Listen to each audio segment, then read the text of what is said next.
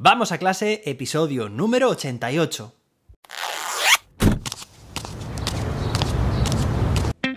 Soy José David, maestro, formador de docentes y creador de contenidos. En este podcast te cuento reflexiones, aprendizajes y recomendaciones mientras voy a clase para que tú también puedas mejorar la tuya.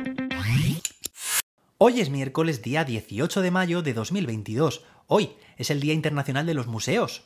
Y vamos a clase con el gran Jordi Rodríguez.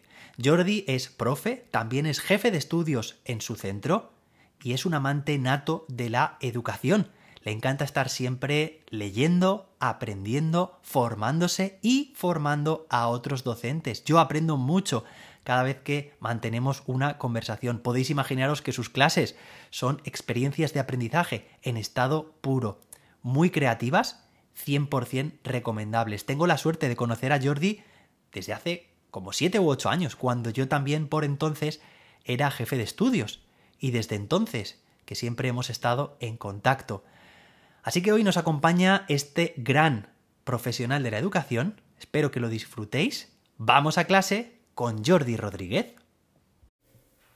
Buenos días, José David. Bueno, hoy mi mañana comienza de forma totalmente diferente. Normalmente me levanto, y preparo las cosas escuchando tu podcast. Y hoy tengo la oportunidad de conversar contigo sabiendo que nuestra conversación va a ser parte de uno de ellos. Y qué decirte, pues que me hace muchísima ilusión. Estoy preparando las cosas para dirigirme a mi cole, el Colegio La Purísima, CMT, ubicado en Callosa de Segura, en la provincia de Alicante. Y lo primero que querría destacar es que desde hace unos años comenzamos con un proyecto metodológico que se llama BES, Vida Equilibrada con Sentido y Sabiduría, que parte de los preceptos del pensamiento como estrategia pedagógica y que nos ha ayudado a implementar una cultura de pensamiento común en todo el centro. Y común me refiero a que el proyecto lo abarca desde tres años hasta cuarto de la ESO, que son las etapas de mi cole, y que profesorado, familia y alumnos vamos a una en ello. Hemos conseguido conectar con él y pues disponemos de un proyecto común y me parece que eso es una auténtica pasada. De hecho, esa sería la primera perla de la sabiduría que destacaría y me parece potentísima el hecho de que hayamos conseguido ver sentido en lo que hacemos. Eh, habíamos dado muchas vueltas durante los años anteriores y esto nos ha permitido tener una idea común entre todos. Esto ya me parece suficiente como para eh, destacar algo eh, genuino de nuestro cole. Pero bueno, prefiero comentarte un poco, José David, cómo lo veo yo de forma particular. Y eso conecta con algo que creo que es fundamental en la educación de hoy en día. Y es el trabajo a partir de objetivos, objetivos compartidos con los alumnos. Es decir, que los alumnos sean conscientes de qué queremos de ellos y también cómo lo vamos a evaluar. Sin embargo, no cómo lo van a conseguir ellos. Se ha hablado muchas veces de este cambio de rol totalmente necesario, que el alumno debe asumir protagonismo dentro del aula y que el profesor debe ser una especie de guía. Yo diría otra cosa. Yo creo que más que guía debe acompañar el proceso, trabajar con una evaluación formativa y sobre todo formadora con, con el alumno, practicar mucho el modelaje, pero no podemos guiar la consecución de los objetivos, por la sencilla razón de que no sabemos cómo, por qué camino van a acceder a ese objetivo. Eso me parece fundamental. De hecho, la mayoría de tareas que tareas, proyectos, unidades didácticas, el día a día en el cole es estar expectantes a esas oportunidades que nos puedan surgir con, con los alumnos a partir de los objetivos que nosotros mediamos. Te pongo un ejemplo que me voy a encontrar cuando llegue al colegio. Tengo esta mañana la puesta en común de la unidad didáctica de Miguel Hernández, que la he trabajado desde el diseño de tareas competenciales creativas. Esto que hemos hablado muchísimas veces los dos y que tenías pensado incluir en tu universidad de verano. Ups, espero no estar haciendo demasiado spoiler.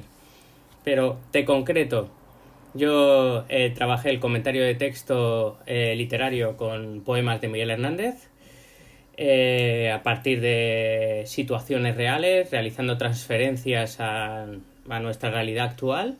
Es un poeta que se presta muchísimo a ello y encima es de la zona, por lo tanto ellos se sienten identificados. A partir de ahí se plantean los objetivos competenciales y se les aporta una rúbrica que no sirve tanto para realizar una valoración final del producto, sino para guiar un poco el proceso. El profesor se convierte en un modelador en el aula porque parte del proceso se realiza en las sesiones lectivas y eh, practicamos en, eh, practico en muchos momentos el, feed forward eh, a partir de unos prototipos que se gestionan también dentro del aula, haciendo una exposición para los demás, por si nos podemos aportar. Y los productos que han salido son, desde mi punto de vista, que no soy objetivo, geniales. Los alumnos, ya no por la calidad final, sino por las ideas que han ido eh, gestionando. Algunos alumnos han generado una cuenta de TikTok, eh, hablando sobre Miguel Hernández en vídeos cortitos o haciendo un tour sobre su casa.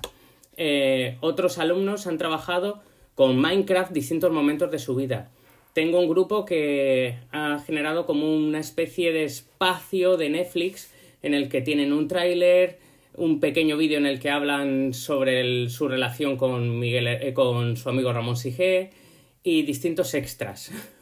Otros que se han decantado por realizar un podcast. También unas historias alternativas que ocurriría si Miguel Hernández viviese en la actualidad aquí.